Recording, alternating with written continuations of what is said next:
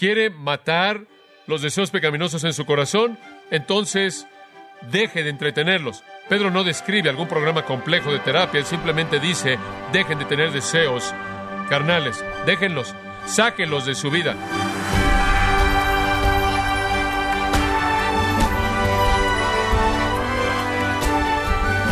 Le saluda a su anfitrión Miguel Contreras, dándole la bienvenida a esta edición de Gracia a vosotros con el pastor John MacArthur. Si usted queda encerrado con una serpiente venenosa, su única alternativa para poder sobrevivir es matar al reptil.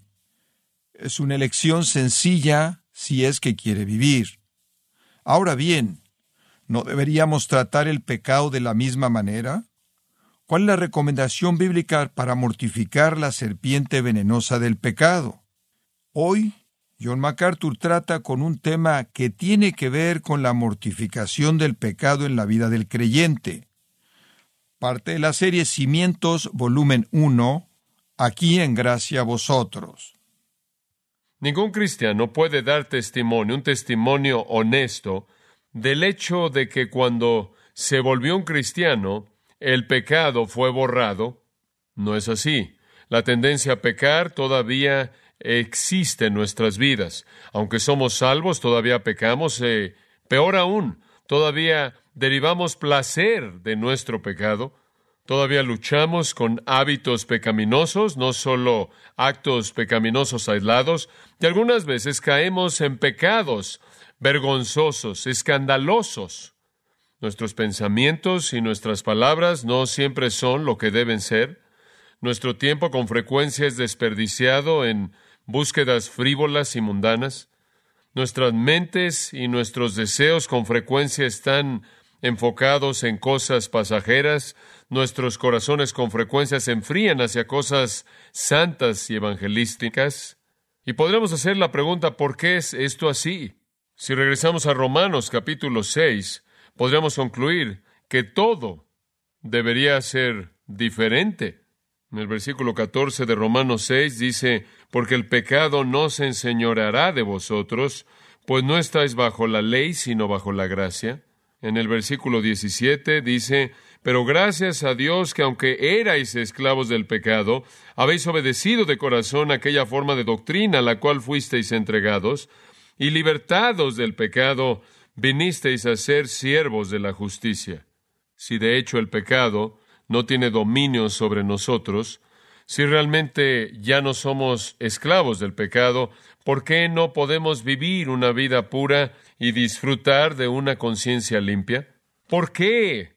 ¿Es que esta batalla continúa? Bueno, la respuesta es que todavía hay pecado que permanece dentro de nosotros. Hemos sido salvos del pago del pecado y Cristo tomó el pago en sí mismo al morir en la cruz. Hemos sido salvos del poder dominador del pecado y esto es el dominio poderoso del pecado sobre nosotros ha sido roto y no tenemos que obedecerlo. Inclusive hemos sido salvos hasta cierto grado en la actualidad de la presencia del pecado porque ya no está con nosotros en todo momento, en toda expresión, y algún día seremos salvos de su presencia en su totalidad. Pero aunque hemos sido salvos y redimidos y perdonados, todavía hay pecado que permanece dentro de nosotros. Ahí yace el problema. El problema es que si usted quiere tener una vida pura y por lo tanto una conciencia limpia, tiene que enfrentar con el pecado que permanece en usted. La pregunta es cómo lo enfrenta. Quiero tomar una ilustración del Antiguo Testamento. Creo que puede ayudarnos a tener un retrato vívido de cómo enfrentar el pecado que permanece en nuestras vidas para que podamos tener una conciencia limpia. Pase a primero de Samuel capítulo 15. Primero de Samuel capítulo 15. Esta gran historia del Antiguo Testamento tiene la intención de enseñarnos la seriedad del pecado y la justicia de la ira santa de Dios en contra del mismo.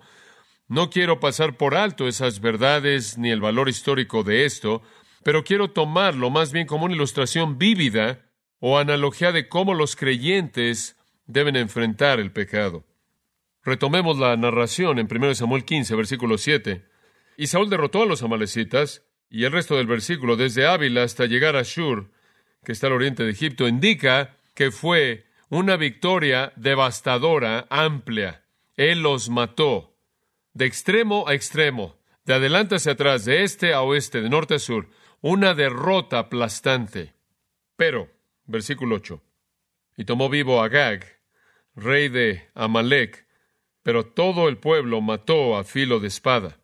Y Saúl y el pueblo perdonaron a Agag, y a lo mejor de las ovejas y del ganado mayor, de los animales engordados, de los carneros y de todo lo bueno, y no lo quisieron destruir, mas todo lo que era vil y despreciable destruyeron. Motivados por la avaricia, motivados por el amor al dinero, se quedaron con los mejores animales, se quedaron con las mejores posesiones, recolectaron el botín de la victoria, ni siquiera hicieron un buen trabajo, por cierto, minucioso de ejecutar a los amalecitas, muchos de ellos escaparon. Y después lo peor de todo, perdonaron a Gag, perdonaron al rey. ¿Por qué? Porque es que Saúl habría sido tan desobediente. Bueno, no solo fue materialismo, en este caso fue orgullo. Aquí había un monarca aterrador de esta tribu, quien era conocido por todos como el pelador más grande y guerrero y victorioso, delante de quien otros se desmoronaban. Saúl iba a mostrar su gran poder, su gran fuerza, al mostrar el trofeo de Agag y decir, miren lo que tengo, miren a quién derroté. Fue orgullo y materialismo, simplemente fue un corazón malo por parte de Saúl, quien de manera abierta desobedeció a Dios, pero el pecado fue tan serio que Dios inmediatamente derrocó a Saúl, lo quitó del trono y a todos sus descendientes para siempre del trono. Observen el versículo 23, de hecho podremos comenzar en el versículo 22. Y Samuel dijo, se complace Jehová tanto en los holocaustos y víctimas como en que se obedezca las palabras de Jehová. ¿Se acuerda usted de que Saúl se había quedado con algunos de los animales para ofrecerlos como sacrificios y Dios está hablando a él a través de Samuel diciéndole, ¿crees que me interesan los holocaustos? Lo que quiero es obediencia. Ciertamente el obedecer es mejor que los sacrificios y el prestar atención que la grosura de los carneros, porque como pecado de adivinación es la rebelión, y como ídolos e idolatría la obstinación, y después el derrocamiento del rey, por cuanto tú desechaste la palabra de Jehová, él también te ha desechado para que no seas rey. Y entonces él fue depuesto, un asunto serio. Ahora vaya al versículo 32. Después dijo Samuel, traedme Agag, rey de Amalek. Ahora usted tiene que saber que de la gente de Amalek que había sobrevivido, probablemente de alguna manera estuvieron en contacto con su rey y mientras su rey estuviera vivo, sentían que su pueblo todavía tenían razón de existir, su rey estaba todavía vivo, todavía estaban intactos y lo que estaba pasando tras bambalinas era que los miembros sobrevivientes estaban comenzando a reforzar y revivir la realidad de su rey. Samuel dijo, tráiganme a Agag, el rey de Amalek y Agag, pensando que todo iba a estar bien. Saúl ya está fuera del trono, todo está perdonado, entra con gusto. Y Agag dijo, ciertamente ya pasó la amargura de la muerte. Bueno, ya se acabó todo. Y Samuel dijo, como tu espada dejó a las mujeres sin hijos, así tu madre será sin hijo entre las mujeres. Lo cual es otra manera de decir, te voy a matar. Entonces Samuel cortó en pedazos a Agag delante de Jehová en Gilgal. Es una escena más bien nauseabunda, ¿no es cierto? Fue Dios quien mandó que fuera hecho. Y Samuel lo hizo delante del Señor, y Samuel no era un soldado.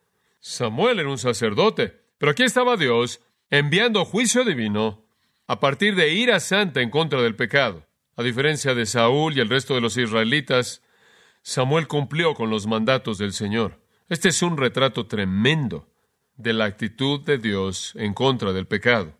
No obstante, y tristemente, la batalla que supuestamente debía exterminar a los amalecitas, supuestamente tenía que borrarlos, terminó antes de que la meta fuera cumplida. Aparentemente los soldados estaban tan ocupados recolectando el botín y asegurándose de que estuvieran escogiendo los animales buenos y separándolos de los malos, y realmente nunca cumplieron con el trabajo, con la misión. Y las escrituras registran que unos años, unos cuantos años después, la tribu, con un vigor renovado, atacó el territorio del sur y tomó todas las mujeres y a los niños cautivos. Pasa el capítulo 30 de primero de Samuel, versículo 1. Cuando David y sus hombres vinieron a Ciclag al tercer día, los de Amalek habían invadido el Negev y a Ciclag, y habían asolado a Ciclag y le habían prendido fuego y se habían llevado cautivas a las mujeres y a todos los que estaban allí, desde el menor hasta el mayor, pero nadie habían dado muerte, sino se los habían llevado al seguir su camino. Vino pues David con los suyos a la ciudad, y he aquí que estaba quemada, y sus mujeres y sus hijos e hijas habían sido llevados cautivos. Entonces David y la gente que con él estaba alzaron su voz y lloraron hasta que les faltaron las fuerzas para llorar. Las dos mujeres de David, Ainoam Jezreelita y Abigail, la que fue mujer de Nabal, el de Carmel, también eran cautivas. Entonces regresan y este terrible grupo de amalecitas los habían vuelto a atacar y allí en el versículo 16 de primero de Samuel 30 leemos lo llevó pues, y aquí que estaban desparramados sobre toda aquella tierra, comiendo y bebiendo y haciendo fiesta, por todo aquel gran botín que habían tomado de la tierra de los filisteos y de la tierra de Judá. Estos son los amalecitas. Y los hirió David desde aquella mañana hasta la tarde del día siguiente. Simplemente una matanza de veinticuatro horas. Y no escapó de ellos ninguno, sino cuatrocientos jóvenes que montaron sobre los camellos y huyeron. Ahora algunos jóvenes se escaparon, el resto fueron masacrados. Y libró David todo lo que los amalecitas habían tomado, y asimismo libertó David a sus dos mujeres. Y no les faltó cosa alguna, chica ni grande, así de hijos como de hijas, del robo, y de todas las cosas que les habían tomado, todo lo recuperó David. Tomó también David todas las ovejas y el ganado mayor, y trayéndolo todo delante decían, Este es el botín de David. David, por la misericordia de Dios, rescató a esas mujeres e hijos cautivos, y todo ese botín de estas personas, y como dije, este es un principio tremendo que nos ayuda a entender la actitud de Dios hacia los pecadores y su santidad de ira contra el pecado. Pero quiero usar esto simplemente como una analogía. Cuando usted fue salvo y yo fui salvo, en ese momento hubo una derrota aplastante del pecado, una derrota aplastante. De un extremo al otro, de este a oeste, de norte a sur, nuestro pecado fue aplastado. Pero todavía tenemos pecados que permanecen. Hay algunos amalecitas que están libres corriendo en la vida de toda persona. Todos tenemos a nuestros agags. Y el problema en nuestra vida cristiana no es que el pecado no ha sido derrotado con una derrota aplastante. Así ha sido, pero todavía hay pecado que permanece. Hay algunos amalecitas inicuos que están sueltos en todos nosotros. Y aunque hubo una derrota grande y gloriosa y triunfal en el momento de nuestra salvación, existe la necesidad de que los pecados que permanecen sean despedazados o revivirán. Van a atacar nuestros corazones y van a quitarnos la fortaleza espiritual. No podemos ser misericordiosos con los agags de nuestra vida. No podemos ser misericordiosos con los pecados que quedan en nuestra vida. De lo contrario, se volverán y crearán una insurrección y una rebelión e intentarán destruirnos. De hecho, bien podría ser que, como los amalecitas, el pecado que permanece, que quede en nosotros, con frecuencia se vuelve más feroz, más formidable que nunca antes, porque no lo esperamos. Ciertamente los hijos de Israel habían pensado que los amalecitas eran un enemigo derrotado. Su rey había sido hecho pedazos y aquí llegaron. Las escrituras nos llaman a enfrentar nuestro pecado como Samuel enfrentó a Gag, a matarlo. Hay pecado que permanece en nosotros, residiendo en nuestra humanidad no redimida, nuestra carne, y tiene que ser matado. Tiene que ser encontrado y destruido. Y hasta que hagamos eso, nunca vamos a disfrutar lo que Pablo experimentó en su confianza valiente acerca de tener una conciencia santa, sincera y piadosa. Observe por un momento ahora Colosenses capítulo 3.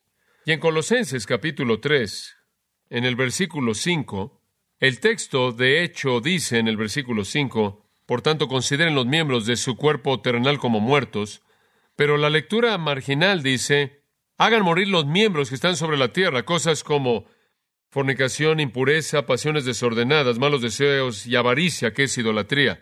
Mátenlos, háganlos morir no lo pueden hacer parcialmente, no lo puede hacer a medias, no simplemente puede tener una especie de agá que queda ahí, dejarlo ahí en algún lugar en su vida, él va a guiar una rebelión, tiene que continuar hasta que la tarea se haya acabado. Pecados como los amalecitas tienen una manera de escapar la matanza, reproduciéndose, reviviendo y lanzando ataques inesperados en contra de nuestras áreas más vulnerables. Regrese a Romanos capítulo 8, versículos 12 y 13. En el versículo 12, Pablo dice, Así que hermanos, deudores somos no la carne para que vivamos conforme a la carne, versículo 13, porque si vivís conforme a la carne, moriréis. Mas, si por el Espíritu hacéis morir las obras de la carne, viviréis. Hacer morir las obras del cuerpo es característico de alguien que está viviendo. En otras palabras, es característico de un creyente el estar matando las obras de la carne del cuerpo, el estar ejecutando los amalecitas en su vida y haciéndolo por el poder del Espíritu. Eso es lo que él está diciendo ahí.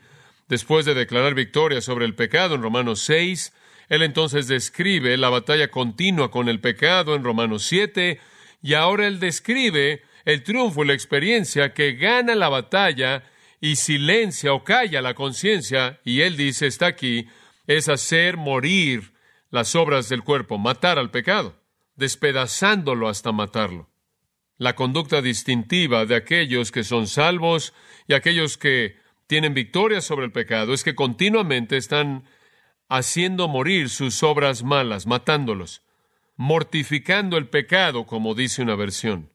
Pablo está diciendo que esa es una característica de un verdadero creyente. Matan las obras de la carne, matan al pecado. Un verdadero creyente no va a actuar como Saúl, quien quería consentir y preservar a Gag, sino que actuará como Samuel, quien lo hizo pedazos sin misericordia, lo despedazó. Amados, no pueden domar a la carne, no pueden hacerle una mascota, no pueden coexistir con ella, no pueden decir, bueno, Solo hay unos cuantos que están allá afuera, déjenlos sueltos, no van a lastimar a nadie. Pablo dice, más vale que busquen a todos y los maten tal como Dios instruyó a su pueblo a hacerlo con estos amalecitas. Acción dramática.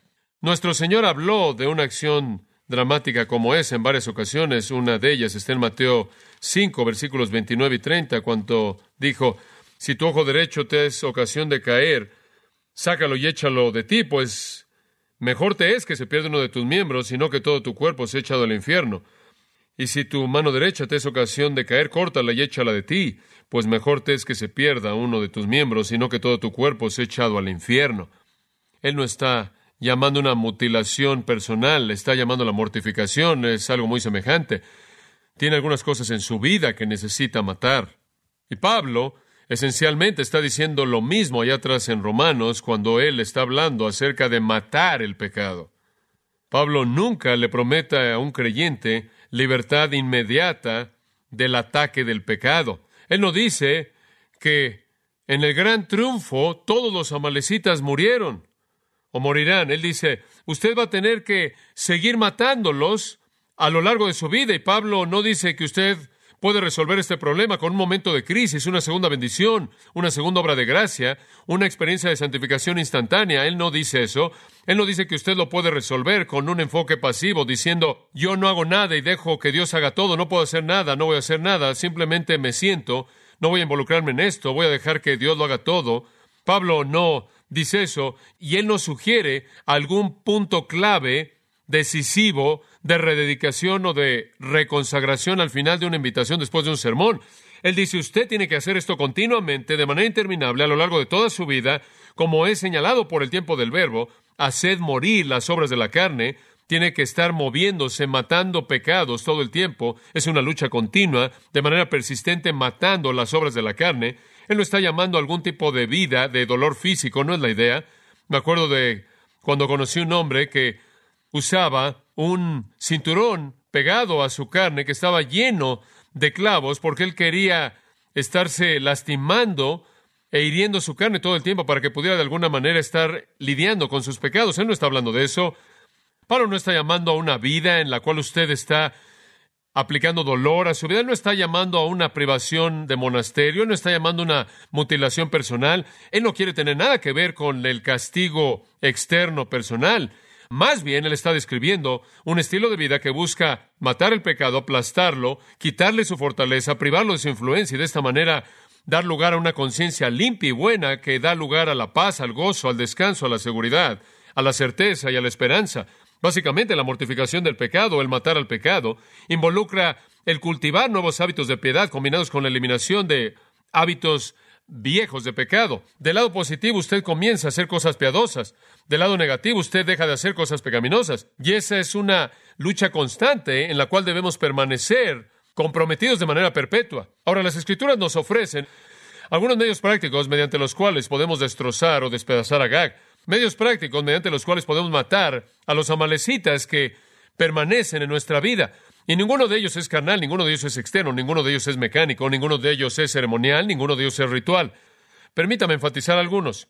vamos a ver un pequeño flujo y secuencia. Si usted quiere matar el pecado en su vida, y es la única manera de tener una conciencia limpia, si usted quiere enfrentar el pecado en su vida, así es como lo debe hacer. Paso uno, absténgase de deseos carnales. Absténgase de deseos carnales. Santiago dice, cada uno es tentado cuando de su propia concupiscencia es atraído y seducido, entonces la concupiscencia, habiendo concebido, da luz al pecado. Si usted va a matar el pecado, usted tiene que detener el deseo pecaminoso, tiene que enfrentarlo inicialmente. 1 Pedro 2.11, Pedro dice, y creo que es tan simple y directo como puede usted decirlo. Los animo como extranjeros y peregrinos a abstenerse de los deseos carnales que batallan contra el alma. Ahora, ¿qué está diciendo? Le voy a decir lo que está diciendo. Dejen de tener deseos pecaminosos. No es demasiado místico.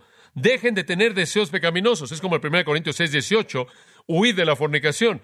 ¿Quiere matar los deseos pecaminosos en su corazón? Entonces, deje de entretenerlos. Pedro no describe algún programa complejo de terapia. Él simplemente dice, dejen de tener deseos carnales. Déjenlos. Sáquenlos de su vida. No hay punto alguno en esperar que algún tipo de poder celestial quite el deseo pecaminoso. No hay punto alguno en pasar horas y horas y años y años buscando la fórmula correcta para perseguir al demonio del deseo pecaminoso. Aquí está el medio más simple y directo de matar al pecado. Deje de tener el deseo pecaminoso. Deténgalo. Es como Santiago 4, el cual dice, resista al diablo y huirá de usted. Deje de tener el deseo pecaminoso y usted dejará de pecar. Dice usted, pero ¿cómo dejas el deseo pecaminoso. ¿Cómo puedes detenerlo? Bueno, vayamos a Romanos 13 y 14, y aquí hay otro mandato muy simple, al final del versículo, y no proveáis para la carne ni sus deseos. Si usted quiere dejar de tener deseo pecaminoso, entonces no provea nada para que se alimente el deseo pecaminoso. ¿Entiende eso? No acomode su deseo pecaminoso. El deseo pecaminoso tiene que ser detenido antes de que comience. Digo, si usted lucha con la glotonería, no vaya al mercado con mucho dinero, hambriento solo. Vaya con poco dinero, lleno y con un amigo espiritual. ¿Sabe lo que estoy diciendo? No se coloca en esa posición. Si usted se ve tentado por el deseo sexual, no llene su mente con las imágenes que alimentan la tentación. No vaya a una película que demuestre ese tipo de cosas, o lea una novela que trata de eso, o vea programas en televisión que alimentan eso y después se pregunta por qué siempre está luchando con el deseo pecaminoso y por qué siempre tiene una conciencia que lo acusa. No provea para los deseos de la carne, es como matarla de hambre. A mí antes me gustaban las papitas, no es un pecado, pero un punto de ilustración. Las papitas no son buenas para mí, me dijo el doctor. La única manera en la que puedo dejar de comer papitas es no estar cerca de ellas. Si están cerca, me las voy a comer, me las como en moderación. Pero si no están cerca de mí, no tengo problema alguno. Es maravilloso algunas veces cuando me acerco ahí a la repisa y no están ahí y puedo felicitarme a mí mismo por mi dominio propio, por mi gran dominio propio. Es algo fácil quitar lo que alimenta la mente con el medio para entretener pensamientos malos.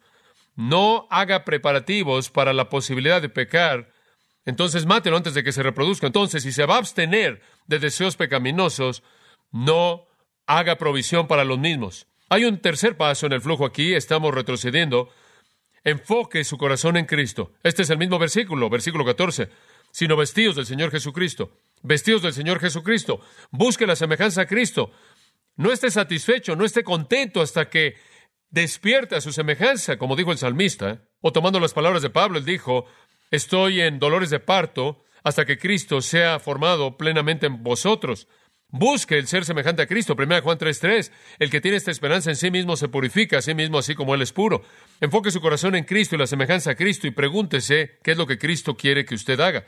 ¿Sabe una cosa? Es una ley espiritual absoluta que usted se va a volver como el objeto de su adoración. Así es. Y veo esto en los deportes. Usted sabe, usted puede ir a cualquier centro comercial en cualquier lugar del país y tienen uno, dos, tres, cuatro, cinco o media docena de tiendas en donde usted puede ir y comprar fotos de los héroes deportivos de nuestra cultura, o de sus playeras, o jerseys, o gorras, digo, es interminable. Hace algún tiempo atrás fui a un juego de los Kings con un amigo que juega para los Canucks de Vancouver y él estaba jugando en esa noche y tuvimos algo de comunión. Él conoce, llama al Señor y cuando entré no había pasado mucho tiempo y me sorprendió ver a todos estos hombres pasados de peso que usaban este, el jersey de Wayne Gretzky o el de Kelly Rudy o de Lou Robitaille o el jersey de alguien más, estaban ahí todos y tenían este número y el nombre del jugador ahí en la parte de atrás de su playera y estaban tratando de convertirse en su héroe, en su Dios. Y claro, sabemos que probablemente ellos apenas podrán haber patinado de un fin de la cancha al otro, pero había cierta adoración de héroes que resultaba en ellos, adoptando las características que identificaban en su Dios su héroe deportivo. Y así es. El Salmo 135 inclusive identifica eso. Dice que los ídolos de las naciones no son más que oro, plata, la obra de manos de hombres. Tienen bocas, no hablan, tienen ojos, no ven, tienen oídos, no oyen, ni hay aliento en ellos, en sus bocas, y los que los hacen son semejantes a ellos. Digo, es una ley espiritual absoluta que usted se convierte en lo que usted adora. Los paganos se vuelven como sus dioses, sean ídolos o sean atletas, cuanto más los cristianos se van a convertir como Cristo cuando lo hacemos a Él el enfoque de nuestra vida, porque no solo nos estamos convirtiendo como Él por nosotros mismos, sino por la obra del Espíritu Santo, quien nos está transformando de un nivel de gloria al siguiente nivel de gloria a la imagen de Jesucristo. Conforme usted enfoca su corazón en Cristo, se va a volver como Cristo. Conforme usted se vuelve como Cristo, usted no va a escoger las cosas que provee para su deseo pecaminoso y por lo tanto usted se va a abstener del deseo carnal.